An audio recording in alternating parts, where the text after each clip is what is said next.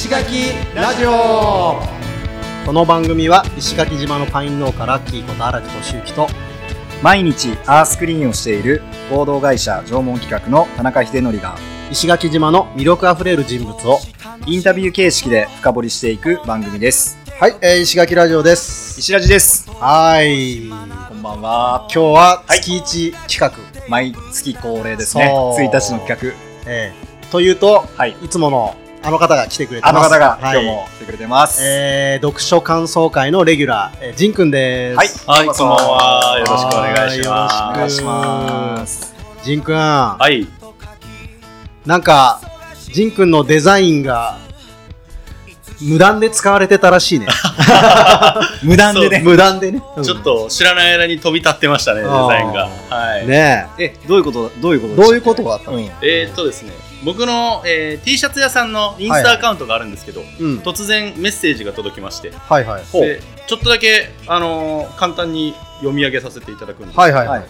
はじめまして、石垣島が大好きで石垣島に関連するものを自,、うん。自作でステッカーにして車に貼っていますと。わお。ほうほうほうほうほうほうほう。で、えーとね石垣島の画像検索をしていたら、はいえーと石垣ラジオの可愛いロゴを見つけて、えほ石垣島の画像検索そでうです、多分。石垣ラジオのステロロロゴが出てきたんですロゴの画像が出てきたみたいなんですよ。えー、すげえ、で、ステッカーを自作して、ほうほうほう。愛車に貼ってしまいました。すごいな。ぁで、後からこう、えっ、と、ホームページ、ウェブサイトちょっと、えっ、と、もしかしたら僕の、えっ、と、こういうものを作りましたみたいな、ポートフォリオのサイトかもしれないんですけど、はい。はいえ。えっ、と、ホームページを発見して、はい。えっ、と、制作者がいることを知りましたと。で、勝手にステッカーにしちゃって、すいませんでした。はいはいはい。剥がした方がいいですか？はいは、はい。あのーでもしまあ問題なければこのままあの、えー貼ったままにさせてくださいということでご丁寧に連絡をいただきましー。はいはいはい。た。はい、全然猛満体ですよね。いやもう もっと広めてくれはい。どこえどこかは書いてないのか？どこの人かは。ああそうですね。えーっと一応こっちのこっちにお住まいの方ではないと思うんですけれど内地内地の方でよくあのこっちに来られる方ああですねそうなんだ。八重山えー。病なんじゃないかなと僕はちょっと睨んでいるんですけど。はい。ぜひねあの来るときは連絡いただいてね。そうですね。ステッカー渡して帰りたいよね。あ帰ってもらいたいよね。そうですね。なんか正式なやつ。せ公式です。あと T シャツなんかのね。あ T シャツね。うん。T シャツもねはい。これ言ってたっけ？言ってないと思いますね。デザインあのこはい。のロゴデザインを T シャツにしちゃったもんね。そうですそうです。そうですあの八重山人大学の取材。うん取材があってね。はい。あの時にはい。うん、なせっかくだから作ってきてこうよみたいな話をしててね。で最初僕たち2人のやつだけにしましょうかって話してたんですけどなんだかんだでこう10枚ぐらい作っちゃった方が、はいはいはい。単価とかを考えるとそうね。人安いよね。人にあげたりと買ってもらったりとか、そうですそうですそうですそうです、まあそういえば一人欲しいって言って買ってくれた人いましたよね。ああ誰だっけ？あのはい。お？すぐナンパするやつ。そこのコメントですあけど。のコメントか。あのボルダリングジムボルダリングジムのあー。店長さんね。あはい。ーあの漫画家。そうですそうです。あ南国雪だるまあ南国劇だろうのね。あの石垣島をねく舞台にね。そうですそうですそうです。あー。ああもう買ってくれたんだっけ？買ってくれたんですけど、うあの値段決まってないからあそっかまだお金の回収ができてないそっかそっかそっか。まああの、はい。態態度で値段決めよう。3 万円ぐらいしておきましょう。もう、もう返品聞きません。いや、でも、はい。嬉しいよね。なんか、そうですね。普通に純粋にさ、はい。うはい。うちらがさ、こう、とね、友達のジン君にはいはい。発注して、そうですね。できたデザインが全くこう、うちらが預かり知らないところ。で、ねううんん。そうやってね、なんかもう、ん。あれですよね、どこで使ってもらっても全然いいですよね。発揮して、そんな、全くないです。ね、もう自由にフリー素材。あのフリー素材として う、ん。あのやましいところとかじゃなくてね、そうそうそうそう。ん。変なところじゃなかったらも全然使ってもらっていいですよね。もう、もう、あのそんな人いるかどうかわかんないけど。本当にぜひ使ってほしいぐらい。うん。はい。まあでも、すごいいい話だなと思って、今日ちょっとオープニングでそうですね。話してみました。はい。はい、ジン君がいたので。ありがとうございますありがとうございました。よかったね、ジン君ね。はい。ミオリにつきます。はい、じゃあ、はい。ということで、今日はあー読書感想会です。で、まあ、前のね、最後にも話したけども、はい。今回は、えーテーマを決めて、はい。その本は決めずに、うんそそのテーマに沿ったあものを何か読んでこようという、それでそうですね。ん語ろうという。でそのテーマが、えー祭り。はい。祭り。祭るテーマに、えーはい。きっかけはねこの前ちょっと話しましたけど、えー樋口さん、えーと古典ラジオの、はい。おパーソナリティはい。の樋口さんは、そのパーソナリティのこうサークル的なね樋口塾っていうのもやっ古典、えーとポッドキャストのサークルか、うん。はい樋口塾っていうのをやっててでその僕がその塾生なんで僕とヒデが塾生なんで、はい。えーそれで、えーゲストにね一度出てもらった時にそうですね。ゲスト会がうん、第何回だ？何回なんだろう、えーですね。30何回、30何回ですね、うんぜひこれは聞ける方いたらうん。聞いていただきたいですけど33回ですね。3回、うん。はい。その時に、はい。あの祭りの話をね、はい。ましたねえーちょっとしたんですけどう、ん。うーんやっぱりそこを少し掘り下げたいなって自分の中ではずっと残ってて、はい。でまあ、今回そのテーマに設定してみたって感じ、八重山人大学さんの取材の時にもねあそうそう出ましたもんね。うん。これを聞いてもらえたらはいそうですね。うん。荒木さんの祭りに対するうん。熱い思いが、そうだ。で改めてやっぱ読んでみていろいろ思うとこはあったんだけど、はい。おとりあえずなんだろうお誰か行く？本の紹介。本の紹介。から行く。じゃあジン君ちょっと本紹介してて俺ちょっと本持ってくる。あ、はい。わかりました。僕の本持ってきます。じゃあ一人で紹介しておきます。はい。えっ、ととりあえずざくっとでいいですか？題名と。えっ、と僕は扇ですね。扇？はい。吉野博子さんっていう方。はいはい50年前ぐらい。すげえ古そうだね。はい。生と古代信仰。生ってあの性別の性うんはいはいはい。ですね古代性欲のせいよね。性欲の性ですね。うんはい。でまあ古代の信仰っていうので。すげえ。これがちょっとはい。僕の、えっ、と、えー読書ライフの中で、うん。あの心ときめく瞬間があってですね。あのアマゾンとかで本買おうかなと思って探すじゃはいないですか、うんうんで、えっとまず一つ新品がもう売ってない本。絶版になってる本。あで、えっと、しかもその、えっと、なんで中古で買うことになるんですけど、ーはいはいはい。定価よ定価より中古で高い値段で売ってる。はいはいはいはいっていうねうん。本に出会うとちょっとあのワクワクするんですけど。ああそうな あのこの本もそんな感じでしたね、へはい、僕はたまたま安く、えっと定価1700円で僕2000円ぐらいで買ったんですけど、はい。今はい50年前の本？50年前ぐらいに、うん。えっと原案が、えっと出されてて。で出版は多分そこから10年ぐらい経てなんか再出版みたいなのがされてる。ーなるほどなるほどね。じゃあ若干定価はもしかしたら変わってるかもしれない。ああそうですね。うん、うんうん。はい。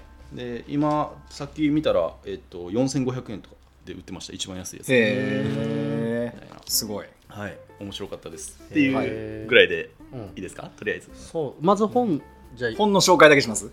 内容までいっちゃいます。内容いっちゃおうか。いっちゃいましょうか。もうん。あ分かんなくなりそうだ。じゃあ、えっと、もう題名の通りでこれ扇って扇。うん。はい。あのーえー、扇子の線ですね。あのうん。仰ぐやつ、うん。はい。でえっ、と扇うん。でかける石垣島というか先島っていうと、うん。なんか思い浮かぶもんないですか？クわさ。わさそう。ですね。クバうん。はい。うちは。クバのうちはあるこれこれこれこれこれこれ。ああある。すごい。これはあのあのアンガマーの時とかね。うんうんあうん。のミーウシュマイが持ってそうなあれです。やつよね。あのテントサウナの島サウナであロウリュで風を送るときにはいはいはいはい。を送るときにあああのまさに使ってるやつですね。最高ですよねこれ、うん。えっとね今おっしゃった通りこう風送るとか、はい。はい仰ぐためにこう使われてたりするんですけど、うんうんえっとなんでクバの葉でこれ作ってると思いますっていう話へえから。あそっからなの？はい。え？これねえっと湿気に強い。っうんはいはいはいはいていうのは、うん。サウナの時ってめちゃくちゃその、えっうと、ん。水蒸気が上がって、えー湿度が高い中で使うんですけど、はい。これ、えっと、普通のうちわとかだともうへヘラヘラになっちゃうんだけどヘラヘうんうん。これカチッカチのままなんですよ。なるほど。だからもうこうえっとな何？えっと自然のものだからうん。水分吸っちゃうとへにゃってなるかなって思ってたんですけどこれが一番良くて実は。結構いい線いってんじゃないかなって。ちょっと自信あって今言っちゃいましたなるほどね。えっとですね、うん。えっとで何だったの？結局は。これ仰ぐのにすごい都合がいいというか実用的だからっていう話じゃないですか、はいはいはい。えっとじゃなかったっていう話なんですよ。ええっと逆にその、えっとえー扇というものがあってうん。それに適したクバがあるっていうのではなくてあ扇はそもそも、えっとうん。クバの葉をモチーフにした祭りに使う道具だったっていう。もあこれが最初なの？そうです。クバありきなの？クバクバが扇のコピーなんじゃなくてクバのコピーが扇。扇。ってえー、いうそうなんだ。話で。えあそれ日本でそういうことなのあその絵だね。そうなんです。えー、これ。かっこいい。でえっと僕もともとこれ、えっと、この本の中に、えっと、石垣島の話めっちゃ出てくるんですよ。あマジで？はい。へえっえとそういう意図はなかったんですけおどー。ですっごい面白いなと思って。なるほど、えー。でじゃあ、まあえっと、もうざっと言っちゃうんですけど、うん。えっと、なんでじゃあクワを、うえっと、お祭りの時に使うのか、はいはい、うん。えっとえっと、これが、えっと、クワの、えっと、木うん。っていうのが、うん。えっとえー男性のシンボルだあっていう。男性器？男性器ですね。はいはいはいで、えっとえーこっち歌木あるじゃないですか。歌木うん。の中にその、えっと、クバの木が生えてるのが基本構造になっていて。う歌木っていうのは、はい。えっ、となんだろう、えーあ。その部落ごとにね、うん。うん。うん。えーあるこう神様になんか祈りを捧げるような場所ね、そうですね、ん。お宮っていうか、うん。まあえっ、とご神体みたいなご神木とか岩とかさ、うん。そういう、はい。まあ、うん。こっちアニミズムの、はい。ね流れがあるから、うん。そういうものがあって、うん。でそこの前に庭みたいなとこ作って、はい。そこで芸能披露したりとかね、そうですそうです。そういう場だよね。バーですね。うんうんうんでえっ、とその、えっと歌木って、うんうんえっと石垣とかにこう囲まれた、うん囲まれた空間じゃないですか、あれはえっ、と、えー女性のシンボルらしいんですよ。ああ女性器。はい。あの子宮とか。はいはいはい。子宮そうね、はい。あのお墓もそうよね。あーそうですね。はい。こっちのね亀甲墓っていうのかうん、な。あまさにうんそうで、うん。えっ、となのでえっとまあこれ聖と古代信仰って書いてあるんですけど、うんこの中で扱われている祭りっていうのは、うんえっと神様を、うん。えっとえー人間界に下ろしてくるようなうん祭り、その、はいえっとえー、歌木でそのえっと巫女さんとかが、うん。えっとえー言い方が正しいんですかね？司さんとかつですか？かさになるですかねのかな。つかさか、まあユタは違うのかな？ちょっとわかんないけど。ちょっとね、えで、えっと、まあ、女性であることがそれ大事らしくてうんうん、で、えっと、えー、おろし、えー神様を下ろしてくるっていう。うんで、えっと、じゃあ、何か、その、えっと、疑似的に、その、えっと。えー何かものを誕生させるときに、三つ、えっと、条件がありますっていうのが古代の信仰としてあるとして。どえどういうこと？えー別々のものが混じり合うっていうのが一つ。えっとえーなので、えっと、男性と女性。女性。うん。で、えっ、と、えー暗く狭いところ、うえーに、えー、と出現する。ん。うん。あのえー、と人間で言うとだから、えー、と子宮ですよね。女性のお腹のうん。中はい。はいはいではい。そこに一定期間こもっている。あもう赤ちゃんのことそうですそうですで、えー、とこの本の中で言われているのは、うん。えー、と農業というか、はいはい。えーとえー地面に種をまくっていうのも一緒ですよね、あー。その種とはいはいはいはい。土が混じり合う、なるほど。うん。なるほどはいで種は土の中で、えっとうん。暗く狭いところに閉じこもって、ん。しばらくしたら芽が出てくる。命が芽吹くうん。とか、えっと太陽も一緒だって言われてて太陽。太陽って、えっとまあ、水平線地平線にこう沈むじゃないですか。はいはい。で太陽と,、えっとえーその大地うん。みたいなのものが、えっと混じり合っている。で夜の間その暗い、えー中で太陽は過ごしてうんでうん。で、えっと、次の日の朝になるとまた太陽が新しく、えっと、生まれて昇ってくる。うん。みたいな。うん。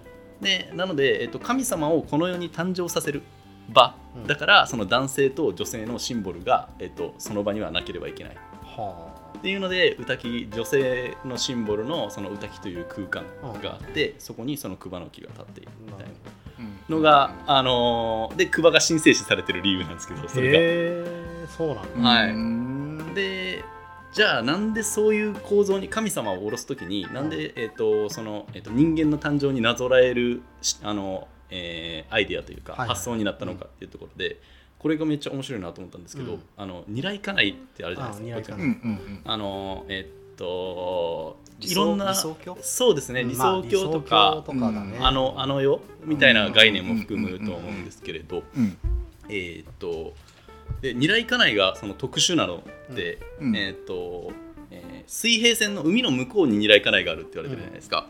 うん。で、えーっと他の、えーっと天国とか地獄とかと違うところって、その、えっと、あちら側のあの世と言われているけれど、うん。ある意味目に見えるじゃないですか。水平線の向こう側って。わかります？あの、えっと、天国とか地獄とかって自分の頭の中で思い描うんく概念でしかないけれど、うん。実際に目に見えるその海の向こうっていうところが、うん。えっと、あの世として捉えられてる。うん。うん。だからそのあの世と人間の、えー、と世界っていうのが、えー、とある意味こう連続して捉えられている人間と,、えー、とあの世にいる神様っていうのと,、うん。えー、とこっちの世界にいる人間っていうのが、うん。えー、と人間が神様になったりとか神様が、うん。えー、と人の体に降りてきたりとかっていうその人間と神様が連続した存在であるから、えーとえー、と神様をこの世に、えーとえー下ろすというか生み落とすうん。作業っていうのが祭りなんだみたいな話をしてうんます、あ人間と神様が、うん。えーとえー連続してる存在であるからうん神様、うん。えー、と人間が生まれるのと同じ、えー、と手順を踏めば神様をこの世に生み落とすことができるはずだ。っていうだから二大家内があるからその、えーとえー祭りの場に男性のシンボル女性のシンボルっていうものが、うん。えー、と必要になるというかそういう発想になりますよねっていうお話。うん。なんですよね。でまあその扇の、あのーところでいくと熊の、えっとセンスとうちわってあるじゃないですか。はいはい扇はいはいはいはいはい。でセンスとうちははい、で、うん。えっと、えーセンスって、えっと、今こう開くと紙つながってるじゃないですか。うん。あのえっと、1枚の紙でこう、うん。うん。えっとひだひだ蛇腹みたいになって、はいはいはい。はい開くようになってると思うんですけど、うん。あれもともと紙が1枚1枚そのひだひだごとに別々だったらしいんですよ。うん。あうんのだからあの仰げないですよね、うん。その、うん。えー、と面じゃなくて一本い一枚一枚の細長い紙を束ねたものだったみたい。な、うん。でそのひらひら感がクバをかたどったものなんでクバのえっ、とちょっとあれですねどっか画像とか出さないとあれかもしれないですけど、うん。分かりにくいかもしれないですけど、なんか、えー、と葉っぱの先がひらひらしてるうん。じゃないですか。それをかたどったのがセンス型の扇であって。ううんんで逆にそのクバの葉の内、えー、と根元に近いところってもう切り取ったらそのままうちわみたいな形になっているのではいはい。そのクバの、えー、と型取り方でそのうちわ型とセンス型と、まあ、分かれていったんですけれど、うんどちらも、えー、と実はそのクバの葉っぱをかたどっているうん。という、えー話ですね。で、えー、とだから扇っていうのは、えーとうん。クバの木をその男性のシンボルと見立てた時に、うん。えーとえーいつでもどこでもそのクバの木を持っていくわけにいかんじゃないですか。だからその、えー、とある意味その、えー、とクバの葉っぱをモチーフにしたうん。扇っていうのが、そのポータブルな、うん。えー、と男性。男性のシンボル。うんうんとして、えーと祭りの中で使われている。はいはいであのえー、とじゃあその女性のシンボルっていうのも、えーといるはずですよね。とそのこの世に神様を見落とすっていうことであれば、で、えー、とじゃあそれ何を何が女性のシンボルの、えー役割を成していくかっていうと、うん。この、えー、と扇を持つ時に正式にやるのってちょっとちょうどあるんでやるんですけどこうやって両手でこの、えー、と扇が入るこうスペースというかうん。みたいなのをこう作ってあげてうんそこにこうちょこんと扇を刺すみたいな、うん。あのひな人ひな祭りのひな人形をうん。見てもらうとああ多分なんかそういうふうに持ってるかわもしれない。あの片手でこうやって仰ぐように持つんじゃなくて、うん。両手でこう、えっとえー親指とそれ以外の4本の指でこうつまむみたいにしてうん。持つと、でえっと、えーこの手か要のところそうですそうですを持つ要のところを、えっと、持つのが正式ですね、うん。なんでまああのうん。ひな人形の持ち方が本当にうん。正式なのでもし気になったらちょっと見ていただきたいんですけど、うん。はい。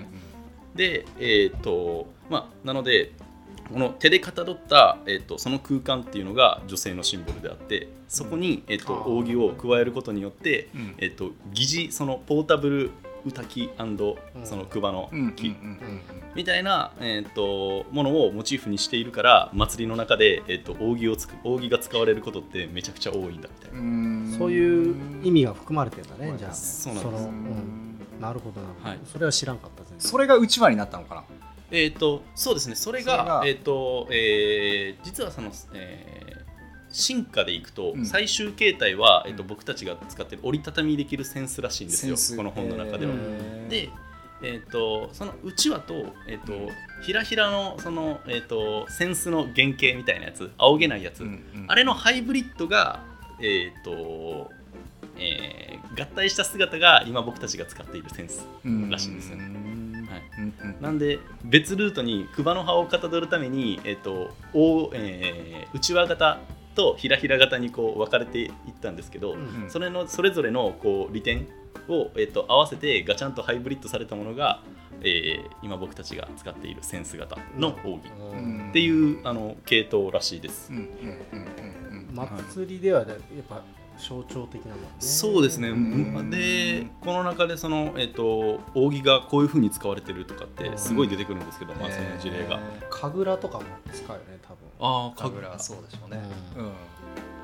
踊りの中でなんかね、あはいはいはい。結構使うよね、うん。あそうですね。それも芸能てました。芸能とか、だからそれもだからもともとねそのポータブルなそういう、えー、と男性女性の、えー、とシンボルっていうのを、えー、とモチーフにした、えー扇を使った舞というか動きみたいなものがあって、うん。それがまあどんどん洗練されていった結果とか、えーっていうのが、えーとまあえー扇を持って舞ううんうん。うんそういうことにつながってるんじゃないかみたいな研究の本ですね。なるほど。ちょっと長くなっちゃう。扇の話。いやすごいまあそうか祭りにそこまでうん。こう確かに祭りで見かけるものではあるけど、うん。そういう意味を持っているっていうのは全然知らん。うん。そうですねうん。そうですね。全然。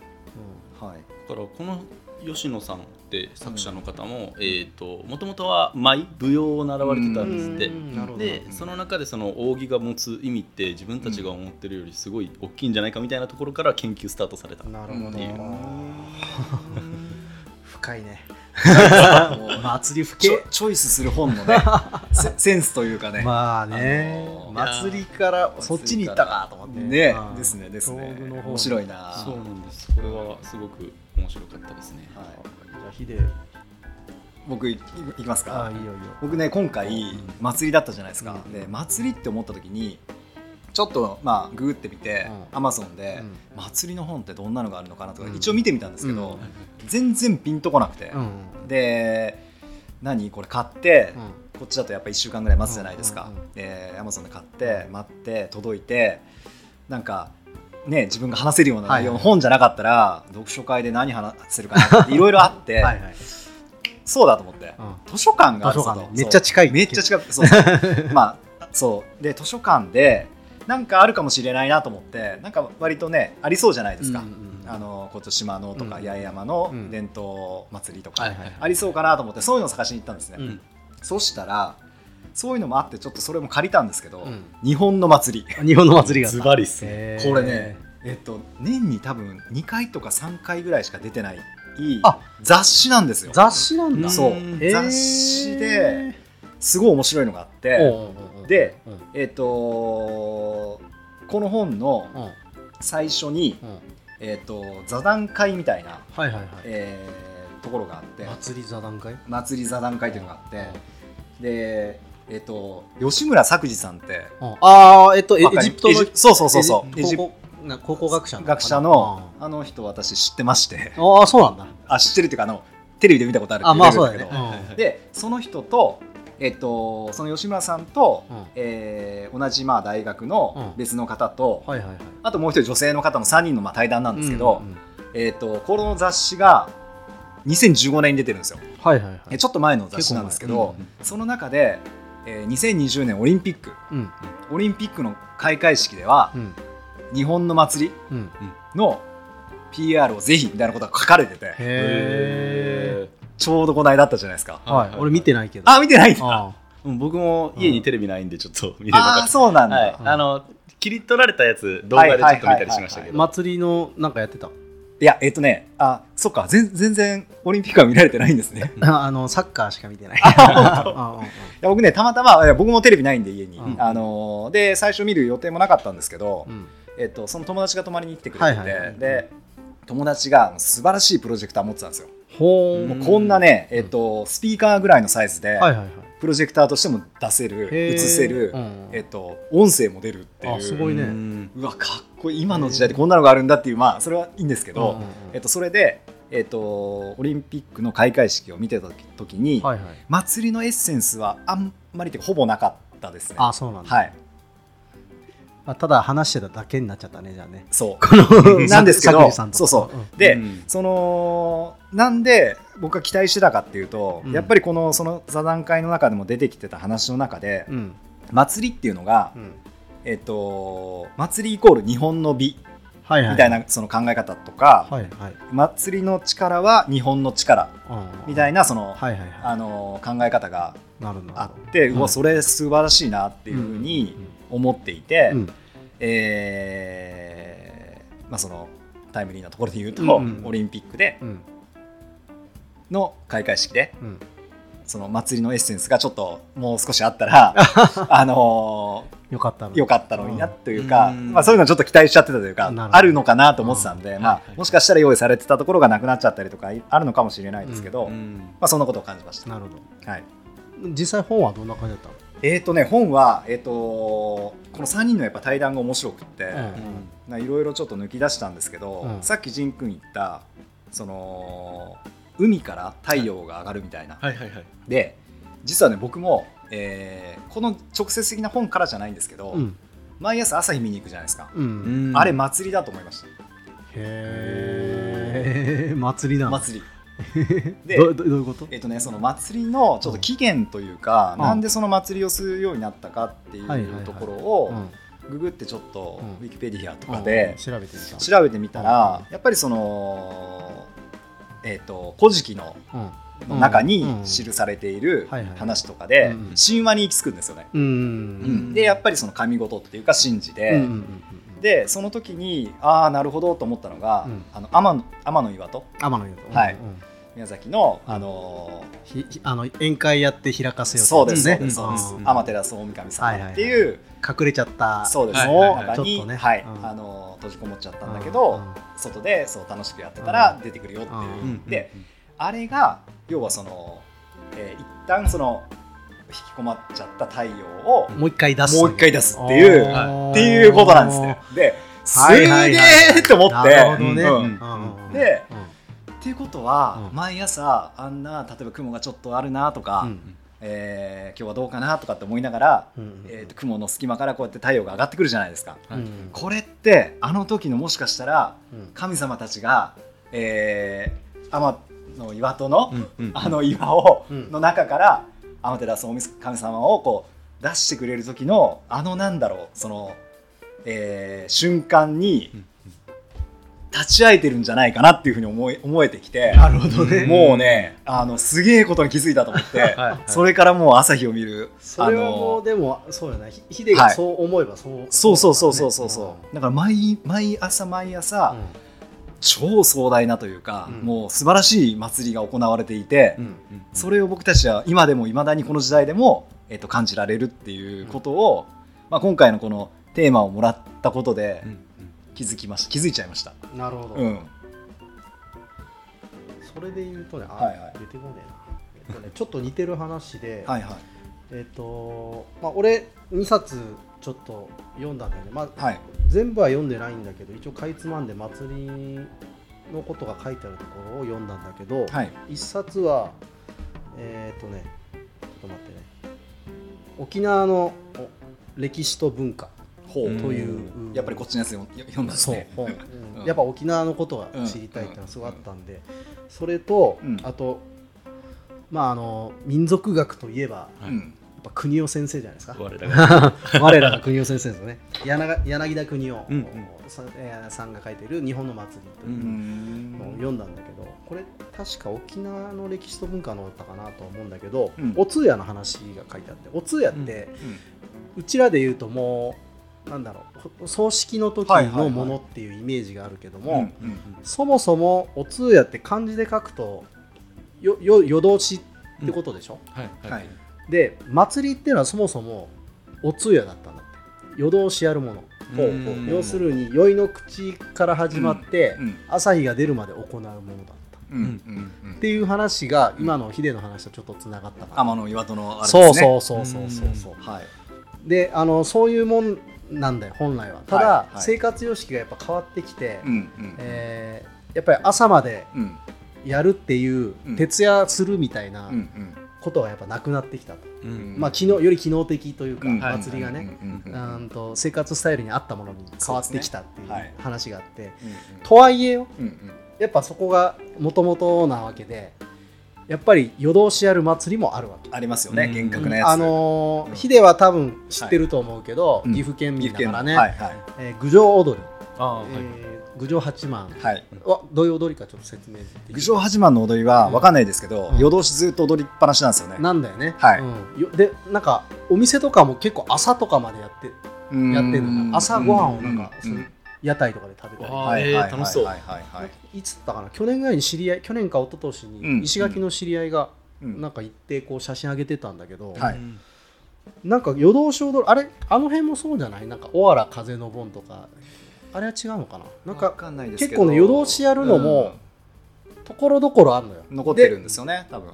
一番近いところで言うと、うん。お竹富島ああそうですね。夕食いっていう。そうだそうだ。へやりますね。夜通しその家回ってこう杯はい。交わしてみたいな。夜通しやるっていうのがあって、うんでうん。昼は昼で庭の芸能っていう芸能をやったりするんだけど、うん。はいはいこの夕食いも夜通しやるんだよね、うん。だから本来はお祭りっていうのはうん。宵の口から始まってうん。朝までやる。まさしくうんうんその秀の言った天の、ね、岩戸を開けるこの太陽をね。再びはい。呼び戻す感じで仁君ともつながるねそうですね。そうですね。うん。あの本当にそうそうそう。でも書いてました。あのこれでも。あうん。の人が亡くなった時はうん。逆にあちらの世界にその人を産み落としてあげないといけないからえっと夜通しだからえっとさっき送り出す。お墓の亀甲墓の話あったじゃないですかうん。あそこに、えっと、遺体をこう置いてあげて、うん。でその中にこもらせてあげてうん。で、えっと、夜通しこう、えっと、騒いで、はいはい、はい、であちらの世界に産み落としてあげる、なるほどね。戻すみたいなうん。なんか面白いね。やっぱそういうのうんがあったりとかあと、うんうん。そうだな。面白かった話というか、まあ、やっぱ祭りの起こりみたいのはやっぱさっきヒデもちょっと言ってたけど神事？そうですよね。うんうん。結局神様とはい。こういろいろやり取りをするうん。場だったんでねその、うん。うんえっとねおもおもうだったかな。えっとねおもろ？おもろか。おもろおもろっていうなんか沖縄に伝わるそのお歌の原型みたいな。はいのがあるんだよ歌の原型。沖縄のへその歌の原型みたいなのがあって、でそれはなんか語源は思うから来て。うーうんうんうん。で神が人に授ける言葉とか共同体の心を神に申し上げる。要するに神様からもらうのと、こっちから申し上げる。はいはるみたいな。なんか、うんうんうん。そういうあの両方のこのさっきもジン君ちょっと言ってた。はいはいはい。うん。あのそれぞれの世界にうん。こう、えっと物を落とすというか送り合う、うんみたいな、そうそうそう、う。ん。だからまさしくそれだよね、うんうん。そっから始まっててでなんだこう芸能とかは、うん。えーとまあ、そういうのが発展していってっていう形らしいんだよね。であの国尾先生があとある定義をしてて、うんえー祭りと祭礼っていう言葉を出したわけ祭礼祭礼はい祭礼そうですよねうん祭礼っていう人いますもんねはいはいで祭りっていうのは、それ知りたいえー、と要するにその儀式的なもの、うんうんを多分国尾先生は指してる感じだはいはいはい話しぶりが。うんで祭礼っていうのは、うん見物人がいるものだ。うんなるほどほううんだほうほうほなんで俺石垣とい。うかこの八重山でどんな感じかなと思って考えた時に思い。浮かんだのは、祭りは、まあ、その例えば竹富でもね、あの種取り祭をやるまでにいろんな神事があるわけじゃない、はい。はい。はい。はい。また細かい。で司の方がこう歌きに行っていろいろお祈りしたりとか、うん。そういうのがあるわけでしょ、はいはいおそらくそういうのが祭り、うん。であと例えば有名なところで行くと16日祭、うーん。嘘。嘘？じゃあ違うか。うん、これも祭りだよね。その、うん。まあ、神様というかまあ先祖とのやり取りだけども、お墓の前で宴会をするという、はいはいはいはい。うん。これは別になんだおか見物人がいるものじゃなくて、うん基本的にその自分たちの家族で、うんえーやるものじゃない、はいはいはいはい。行事として。うんうん。でそれとは別に祭礼って言った時に、えうん。それこそ竹富で言えば棚取り種取り祭、はい。うん、で、まあ、あとはこのこの鹿座でいうと法年祭とか、うんうん。鹿座ってこの市街地に近いね、うん。はい。えブブラックのことをよ、うん、鹿座っていうんだけど、うん。えー、とそこでいうと法年祭とかがまさしくそうだと思うし、えー、とカビラなんかだと確か喫願祭とかが意外と有名だったような気がするんだけど、うん。なんかその地域によってもまた微妙にその地域性が出るのがまた祭り。うん。はいはいはい。その面白いとこだっていううん。ことも言ってた、ううんん。えっとねであとか変わった祭礼や大きな祭礼がうん。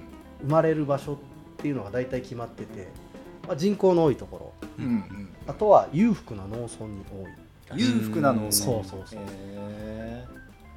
やる余裕があるからって多分そういうことだと思うんだよね、へうん。でそうね。もともとはさっき言った、えー、となんか芸能の元みたいのがあるんだけど歌歌とか、うん。あーそういう、うん、神事もなんだ唱えることと歌うことっていうのがなんか分かれてて、ん。でその歌の方にうん。込められてたのが、うん。えー、と共同体村落共同体の繁栄を願ううんものを歌われてた。例えば、えー、とその主題としてはやっぱ農業漁業に関わるものとして、えー雨乞いだったりはい。航海の安全だったりを祝うもの、予祝って前ヒデがトライアスロンはいやったはいはいはい時に言ったよはい。ね法年祭みたいなものはまさしく予祝、法年祭春にやるやつですね。春ではない法年祭夏なんだけどこっちでは、はいはい。うん。要するに、うん。えー、と来年の法豊年作期間。豊作祈願みたいな、ね。うん。うん感じ。これ予祝、うんうん。でそれとは別に収穫してありがとうございますっていうのもある、そうですよね。うん。うん、2種類こんなのがあるよみたはいいなのとか、はいはい。はすごい面白かった、うん。そうでやっぱもともとはだからそういううん。な願い神様に対する願いみたいなのとかあと自分たちの生活に関わることをこうお願いしてたものがうん。こうどんどんどんどんこう芸能に昇華してうんいって今の形があるんだよね。はいはいはい。それがなんかさ、うん、やっぱ面白いというか沖縄は特にうん。それが残ってるじゃん。結構部落ごとにまた違うんだよね、うん。例えばほらあのー宮良とか、うんあのー赤股うん黒股だっけ、聞いたことだけあの辺の祭りはうん。被災秘密の祭りって言われてて、あのカメラとか写真を撮ったら絶対いけないっつって。ああそんな。うん、アラグスクとかもそうかな。だからうん写真を撮った人がボコられたって話をなんか聞いたことある、没収されてカメラとか。へそういうのもあったーりとか、あうん。あなるほど。まあ、とにかく、うんん。沖縄はね、うん。えーこう扇の方が沖縄を調べてたの分かるぐらい分かるぐらい、多分割とそういうことが残っている地域うんなんだなっていうのを本を読んでてやっぱ思った、そうですね、なんかここにこっちのちょうど本にもやっぱり、えっと、古代のその日本が、えっと、パッキングされているというかまだ沖縄には残っているみたいなことがやっぱりちょうど書いてあって、だからあの神社の、えっとえー起源というか、うん原型も、えっとえー歌木だったんじゃないかみたいなのも、うん。えっとこの本の中では書いているんですよね。うん。そのえー、とクバの葉とかって,、えー、とっていうのもこっちだと,、えー、とクバの木を植えら植えられたりとかあのすぐクバの葉取ってきたりとかできるんですけれど、はい内地だとなかなかそうもいかないので、えー、とそれを模した神社みたいなものを作ってご神木はどんどん、えー、と別の木になっていったりとか扇も紙で作るようになっていったりとか、っていう変遷があのあるよね結構変遷があるんだよね、だからそのもともとはなんか樹刀？樹言、なんかそういうものから、えー、と女児って言ってこうなんか、ジョージうん。どんな感じ？言葉が難しすぎてな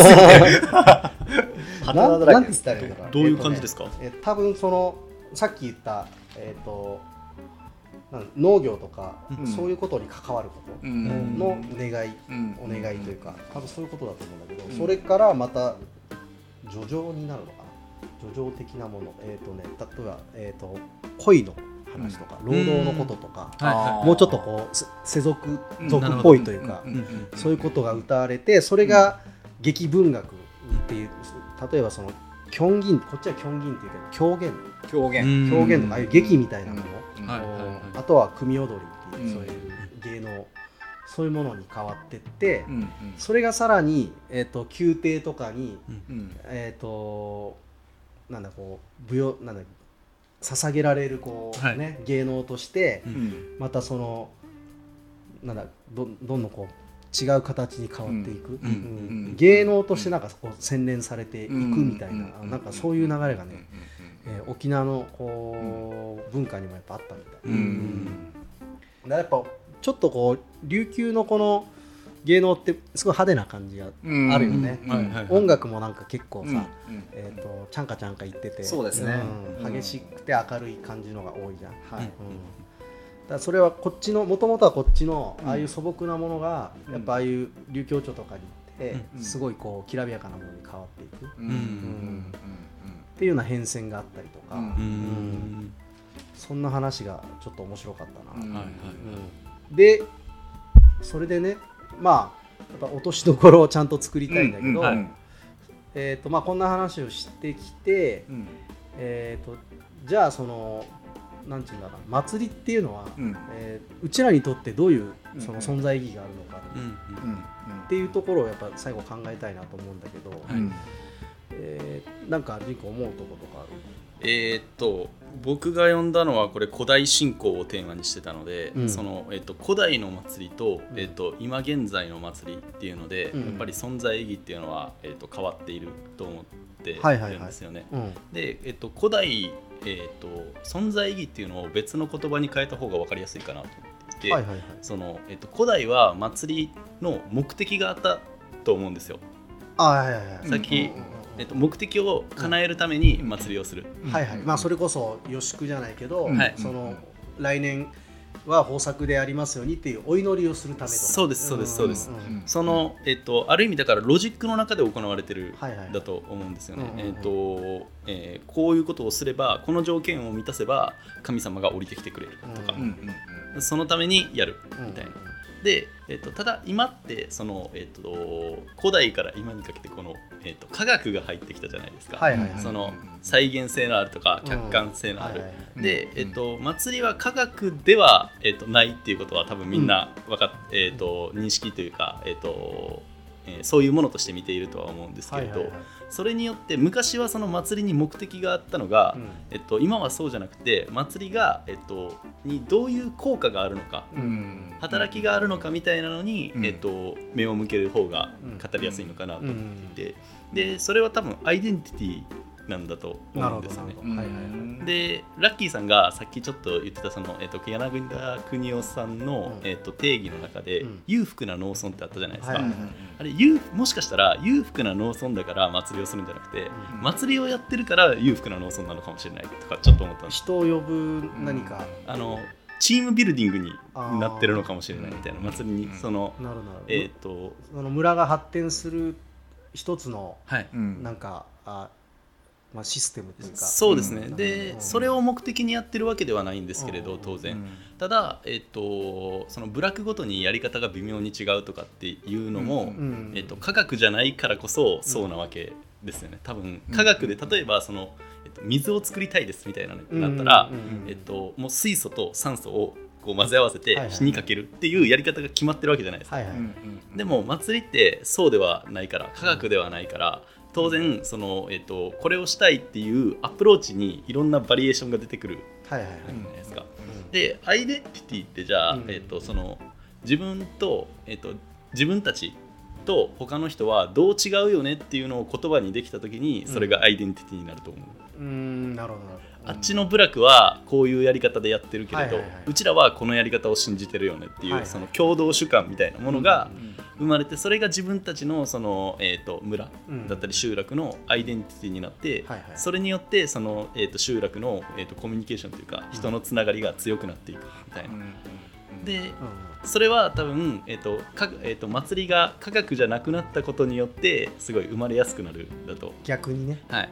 そのロジックロジックじゃない何か。そうです。ロジックじゃないけれどみんなで共有してうん、えっと、これを信じているっていう、うあのえっと、働きというか、ね、はい、そう感じさせる機能、みたいなだから、まあ、そうですね。古代は、えっと、こういう目的のためにやっていましたっていう目的があって、今は、えっと、目的ではないけれど祭りをやること自体が、まあ、ある意味その目的化してきていうんうんて、でそれによって実はそんな、えっと、アイデンティティの確立みたいな、うんうん。そういう効果があるんじゃないかなみたいなでそれがその樋口さん来られた時に、なんか祭りがあるその地域が強いよはい。ねみたいなお話されてたじゃないですか、それに結構こうつながるんじゃないかなみたいな、うん。祭祭りを持っている場所は、えー、とアイデンティティをある意味、えー、と無意識の中に持っているからはいはい。そこに人がえーととど、まりやすいし帰ってきやすいあとか。のあの時出てた言葉で郷土愛っていうのがありましたね。うん。まさしくその郷土愛が強くなる感じですそうだ、ねそんな感じがします、はい。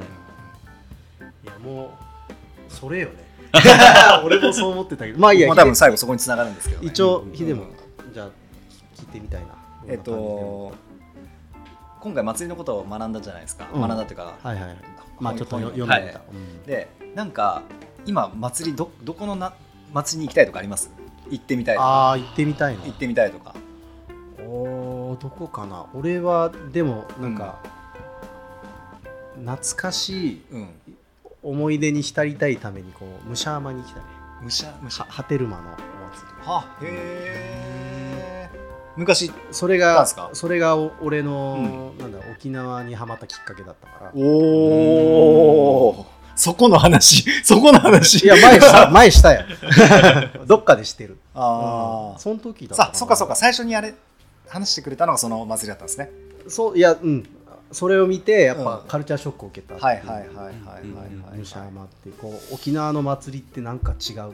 うーん。やべえだからそれをもう一回追体験できるのかわかんないけど、はいはいはいはい。うん今どういうふうになってるのかも含めてうん。また確認してみたいなっていうのはいいですね。うん。なんか。なるほどなるほど。うん。なるほど行きたい祭り。うん。もともと僕は、えー、と竹富のさっき話に出てた「ゆうくいうんうん」は、えー、とやっぱり竹富島でお店をやらせてうんいただいてるあれもあって、はいちょっと,、えー、と一回はこう見ておきたいというか、かなというところは一つありつつ、えっと、具体的じゃないんですけれど、うんうん。えっと、その期限が全くわからない祭りみたいなのうんうんうんになんかをこれからなんか面白面白がってみるっていうとあれなんですけどそこに興味深さを感じられるようになった気がするので、ううん。なんかうんえっとまあ、今の祭りってこういう思想が起源だよねとかってさっきちょうどその、えっと扇の話をしてたんですけど辿っていくとこうそれらしい説明が、あのうん。ついている祭りと全くそうじゃない祭りがあると思うんですよね。なんかはいはいなんでこんなことやってるんだろうみたいな。うんうん。なんかそそういう祭りをなんか、えー見に行ってみたいというか。具体的には何もないんです具体的には特にないですね。はい。そう。それがあるのかないのかも含めてな、うん。いやーそうですね。うん。うん僕はあの外国の祭りに行きた行ってみたいな例えばああの牛追い祭りとか。えっとね 牛追い祭りどこでしたっけ？あれスペインスペインか。でトマトのトマト投げるあれあれもスペインスペインであるんですって。でもちょっとトマトなんか食べ物を投げるのかなっていうのがあって、あのインドのお祭り？うん。あのカラフルな粉投げるやつあるじゃないです分かあって、うんホーリー祭っていう祭りがあるんですけどなんかあのちょっと面白面白くてっていうか調べてみたら、うん。インドってカーストの制度がいまだにあるんですけど、うん。祭りの時だけはやっぱりなくなって、うん。ブレイコでやるんですって。へえもうこれ絶対行ってみたいと僕は思ったんですけどどね。えーそうそう。それでちょっと話を戻しますけど、うんうん。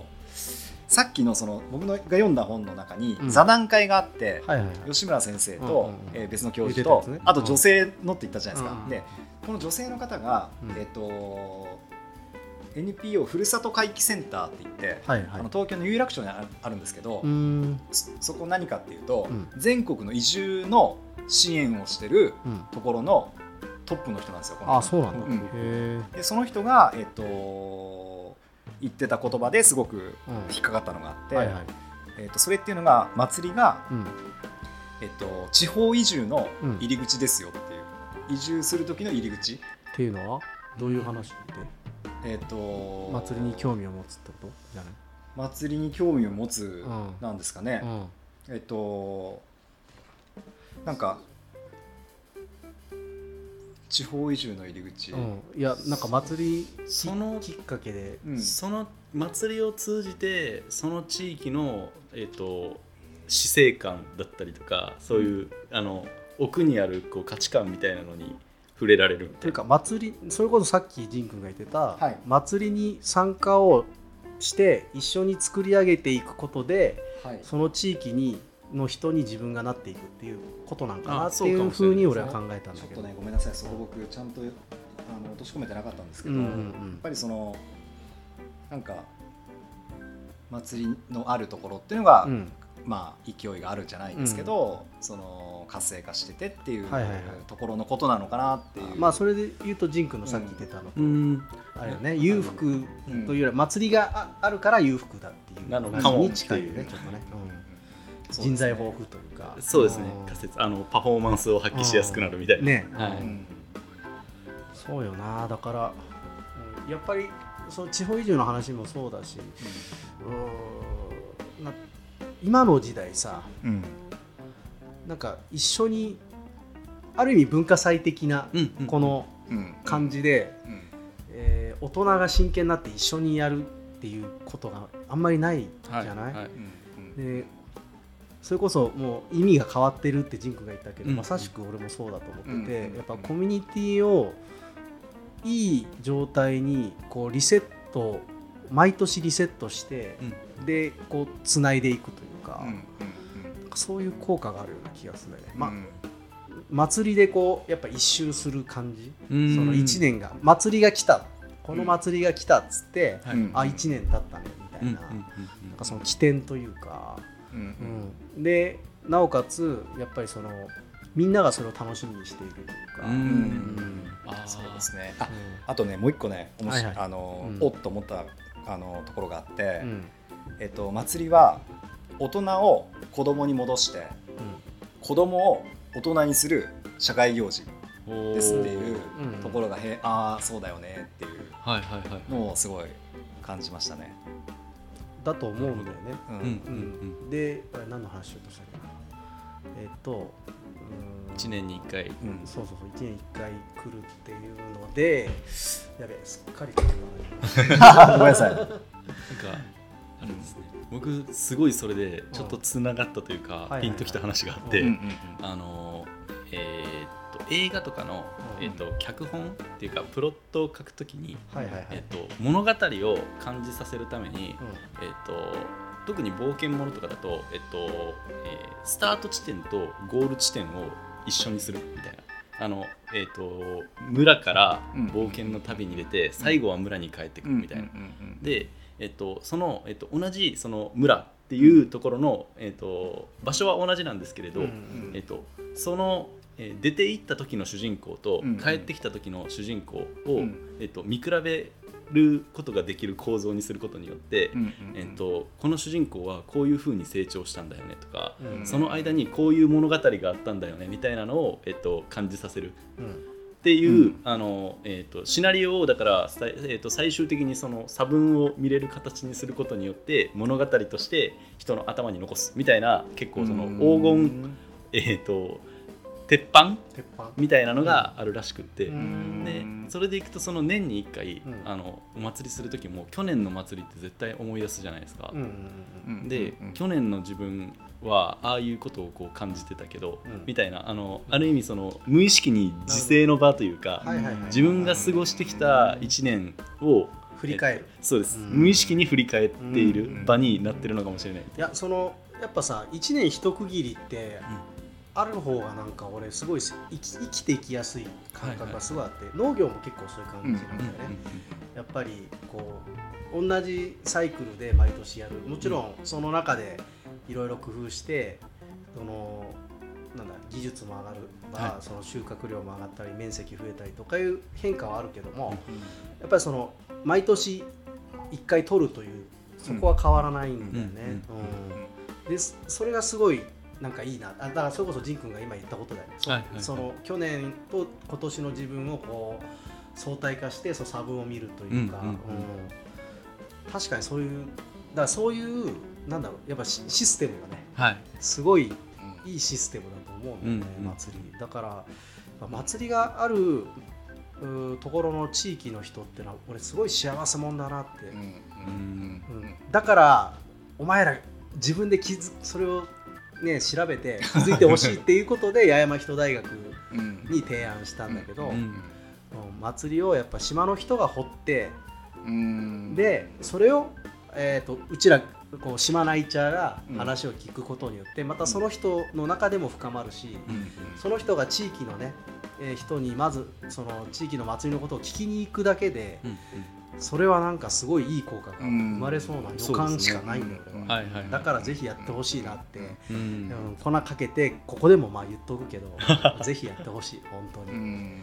それをやったら結構熱い思いを語ってくれるうん。人が、うん。若者がいろんなところにも本当はいると思うよ、うん。そしたら八重山人大学だって絶対発展していくと思うし、うん。ぜひ聞きたいですね。人大さんの、ね。はい。うん。人大さんのポッドキャストの方でね流れたら絶対聞く。ななんかさそう。ちょっと宗教っぽい感じもあるけど、うんなんか宗教とは違う感じ。なんか日本人のなんか、うんうん。こう DNA にこう遺伝子に組み込まれてるような何かがあるような気がするはい神道ですよね。神道。だからそそうん。それがあるんだけど、ね。うん。神道なんだけど、うん。でもなんか100%神という感じでもないか、うん。なんかその地域ごとの宗教みたいな感覚もあるような気がする、はいはいはいはい。そうですね。その共同体でまたその、色がありますからね。うん、ベースは神道的なんだけど、うんうんそれがちょっと変わっていくみたいな、うん。それがうん。その地域の祭りの個性みたいうん。な感じがなんかすごいする、そうですね。だから祭りがあったのになくなりそう。でもまだあるっていう地域の人はもうぜひね本当はね、うん。その祭りをもう一回復活させるうん。ことでもしかしたら何か変わるかもしれうないし、んなるほど。新しく作るのはね相当難易度が高いと思うんだけど、うんうん。まあでもできないことでもないと思うんで、うんうん。えーもしねその自分の地域に愛着があってで盛り上げたいって人がその祭りをこう祭りみたいなものを作るはいのは結構面白いかもね。うんそうですね。いやでも石垣は八重山は本当にいい場所なんで。まあでもうちらもやっぱもうちょい見たいね。まだあんま見れてない最近忙しくて、うん、だから今度みんなで見に行くか。あいいですね。なんか行けるとことやっぱ行けないとこあるんですよね。あその見に、ね。うん、行けるとこもあるしうん行けないとこもあるけど、それもほら結局島の知り合いができたら行けるかもしれないし、ん。そうですね。わからないけどでも年一ぐらいでみんなで行こうよ、うん。なんか、いいですね。面白いはい。一番いいのはでもね俺これずっと心に残ってるんだけど、うん。島の人に言われたことがあって「お前ら祭り見て何楽しいば?」って。祭りは見るもんじゃないやるもんだよって言われた時うん。に、ああって思ったなんかね、うん。うん。はいはいそう。かこれがやっぱ地元の人だよなうん。うんで石あ八重山らしいなってすごい思ったはいはいはいそうでしょうね。うん。いつかやる側にもなりたいなっていう気持ちが少なからずあるかな、おうん。なんかねやりたいね、いやそうですね。うちらでやるか。まずは見学に行きましょう。そうだね、うん、な感じかな。はい。はい、はい。どどうでした？じゃあ軽く感想。感想？うん。いやーあのこの本に出会わせてくれてありがとうみたいなあれですね。うん。あのなんか実はこの本の中にまだ、うん。あのいろいろあの、えー最近得た知識というか、はいはいはい。読んだこととつながることとかがものすごいいっぱいあったので。はい。またそれもいいね。いやーそうですね。あの、ちょっとだけ匂わせをしとくとあの、えー最近僕言語学にはまってるみたいなああ話してゆる言語学ラジオじゃないけど、はい。うん。あのソシュール。はいはいはいで、あのなんか、あえっと言葉によって世界を切り分けることによって、あはいその、えっと、世界を認識しているみたいな、うん。うん単語の。あそうですそうです、はい。発音とかそれが僕の中で結構今熱いトピックなんですけど そこともこうつながってたりとかして、こえれ。ー、そうなんだ。はい。えー、面白い。はい。ちょっとすごいうんもう一回ぐらいまた読み返すかなっていう感じですねフルで。なるほど、はい。ヒデはどんななんか感想？そうですね。本当になんか改めて祭りって何ぞやっていうところをちょっと自分でやっぱり知れたのが良かったかなっていうのと、でそこにやっぱりその自然うんそのアニミズムっていううん日本のうんその特に沖縄とかって強いじゃないはいですか、はいはいだからなんか今ここにいればもうそれこそさっき見に行こうじゃないですけど、いろんな祭りを結構近くで体験することができるから、うんなんか行ってみたいなっていうか、うん。あの興味湧きましたね。そうだよね。こっちの祭りにもね。うん。本当そうだな、うん。いやもう俺も本当になんだろう。えっとねなんとなく見てたうんうん。祭りも、はい。もういろんなことを知るとまた違う見方で見れる感じうん。がすごい面白いなと思って、いろんな意味がいろんなことにねさっきの扇そうですね。扇子の話じゃないけど、はい。うん。そういうのを知っていくだけで、うん。その祭りの解像度がすんごい上がって、うん。だかうんらそのいろんな祭りを見た時ここではこれやってたけどここではこれがこれを意味してるんじゃないとか、なんか同じ意味だけどちょっと動作が違うよねとか、うん道具が違うよねとか、うん。